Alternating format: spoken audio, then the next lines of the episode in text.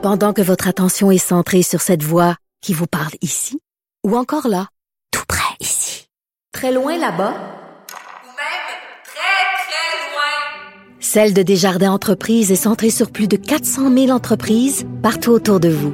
Depuis plus de 120 ans, nos équipes dédiées accompagnent les entrepreneurs d'ici à chaque étape pour qu'ils puissent rester centrés sur ce qui compte, la croissance de leur entreprise. La chronique argent. Une vision des finances pas comme les autres. Quelle bonne nouvelle, Yves. Yves Daou. Bon matin, Richard. Oui, très bonne nouvelle aujourd'hui. Écoute, on va commencer à penser à la relance économique du Québec. Oui, on va passer maintenant aux vraies affaires. Alors, retour, vraies à la, affaires. euh, retour à la normale. Euh, est-ce que est-ce que ça va être difficile pour les restaurateurs? Là? Il faut que, premièrement, la main-d'œuvre. là, Il faut qu'ils trouvent de la main-d'œuvre Ben, pour recevoir les Je gens. je pense qu'on avait eu quand même une bonne nouvelle il y a euh, il y a quelques semaines. Là, Euh, tu te rappelles là, que le Québec affiche le plus important rebond de l'emploi au mois d'avril par rapport au reste du Canada.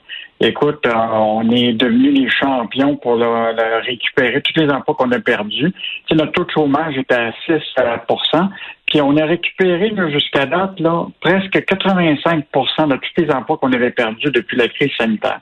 Ça veut dire qu'il en reste quand même une portion de 28 là, tu sais, qui reste à récupérer. Et c'est beaucoup dans la restauration, l'hôtellerie, le tourisme, etc. Et, euh, et donc, euh, ça, ça va être le défi euh, important de ce, de ce retour là, tu sais, à cette industrie-là. Là, Euh, qui, il y a un chiffre qui me frappe beaucoup, là.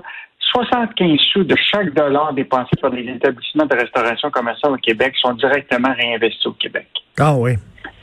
Ça, c'est une donnée importante. Ça veut dire que les autres, là, quand les gens vont au restaurant, ben, ils, euh, dans l'écosystème, ils aident un, un fournisseur de viande, il y a un, un- quelqu'un qui est de l'autre coin de la rue qui fait des gâteaux, etc.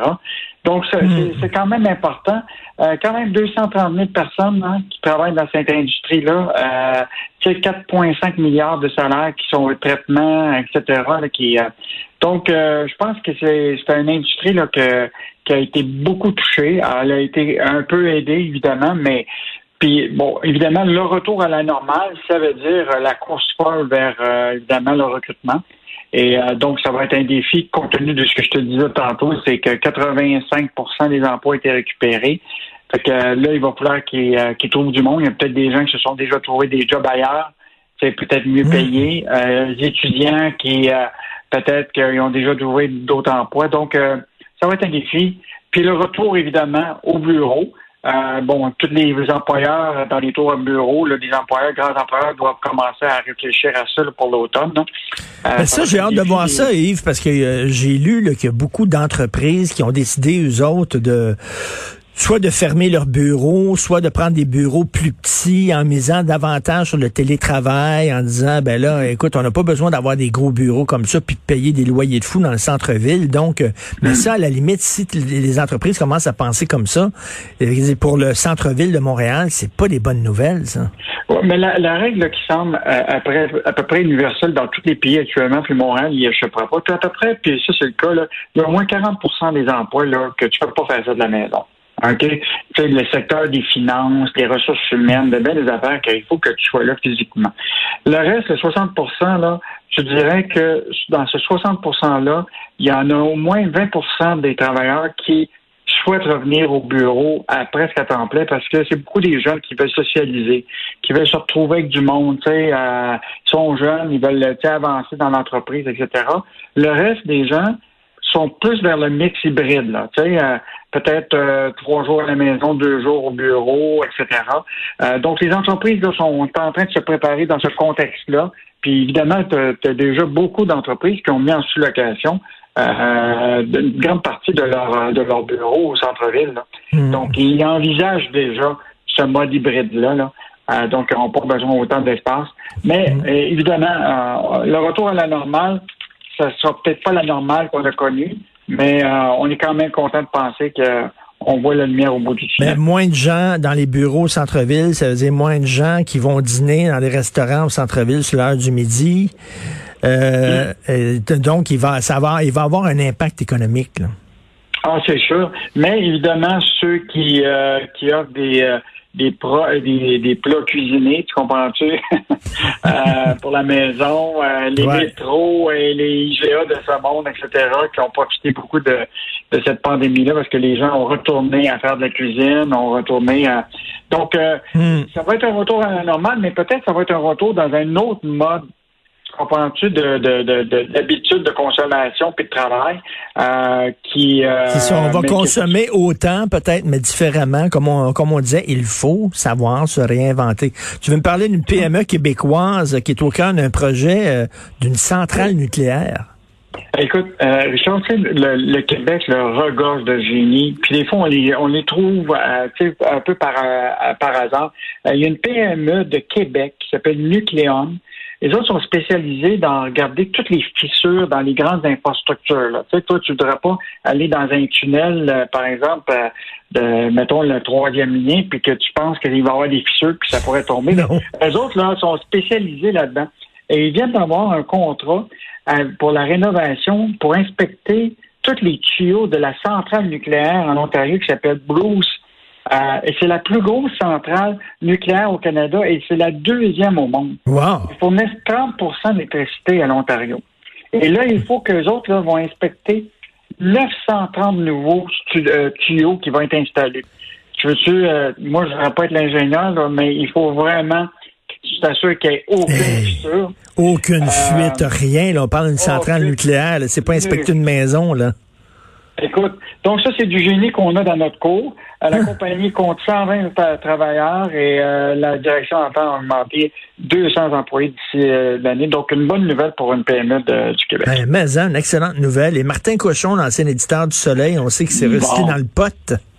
Ben oui, mais rappelle-toi que euh, les ex-libéraux là, avaient comme identifié pas mal euh, que le pot ou le cannabis était... euh, il y en avait même un qui était extrêmement important. Lui, il avait fait euh, de, de l'argent, là, qui était l'ancien euh, chef des finances du Parti libéral, qui s'appelait Chuck Rifici, là, qui, lui, là, était passé au cash. Il y avait une compagnie qui s'appelait Tweed, sais pas si tu te rappelles, qui était un producteur de potes qui avait été acheté après ça, qui était devenu Canopy, Canopy Growth. Ah, Canopy Lui, Grove. avait, ouais, mais lui avait fait un investissement à peu près 70 dollars, mais aujourd'hui, là, à 40 ou à 40 quelques années, là, il vaut presque 100 millions.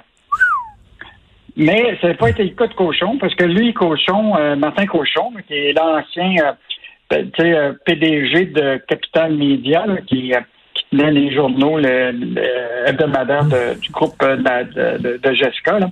Donc, lui, il était à 48 North, qui était une compagnie de potes, euh, qui a été achetée par Exo euh, hier pour 50 millions. Or, il a fait un petit gain de 237 000 Et euh, évidemment, je te rappellerai aussi que l'ex-chroniqueur de la presse, Alain Dubuc, qui était aussi actionnaire, lui est passé avec euh, 110 000 dollars. Donc, euh, des ex-libéraux qui euh, ont quand même... euh, Ils ont profité de la manne. Ils ont profité de la manne. Oui, il y en a beaucoup hein, de- autour du, du- du Parti libéral et tout ça, là, euh, fédéral, entre autres, là, qui ont profité de la manne verte quand ça a été légalisé. D'ailleurs, Ben, Martin le bureau Cochon... Oui. Oui, mais le bureau d'enquête avait dévoilé en Ben oui. 2018 qu'il y avait au moins 77 Canadiens millionnaires au cannabis à l'époque. Donc, euh, puis évidemment, un de ceux-là, effectivement, c'est euh, le, le gars que je t'ai mentionné tantôt, là, euh, Chuck Rifici, qui était l'ancien chef des finances du Parti libéral du Canada, qui aujourd'hui a une fortune de 100 millions. Et Martin Cochon, qui avait commencé comme étant majordome de Paul Desmarais. Il faut se rappeler de ça, un majordome. Hein, majordome à millionnaire du pot, mais il n'est pas vraiment millionnaire du pot. Mais je te rappellerai que quand il était à- à- pour le groupe Capital Média, là, il était euh, le PDG, mais en même temps, il était administrateur de 46 North, là, for- euh, 48 North. Là. Je sais pas où il, il prenait le temps d'être administrateur alors qu'il avait géré une business qui était complètement déficitaire. Là. Ben Il oui. était dans le trouble de liquidité. Ben oui. Puis euh, il, a, il quand même profité pendant cette période-là qui était là, lui, d'à peu près une rémunération de 2 millions en 4 ans en rémunération.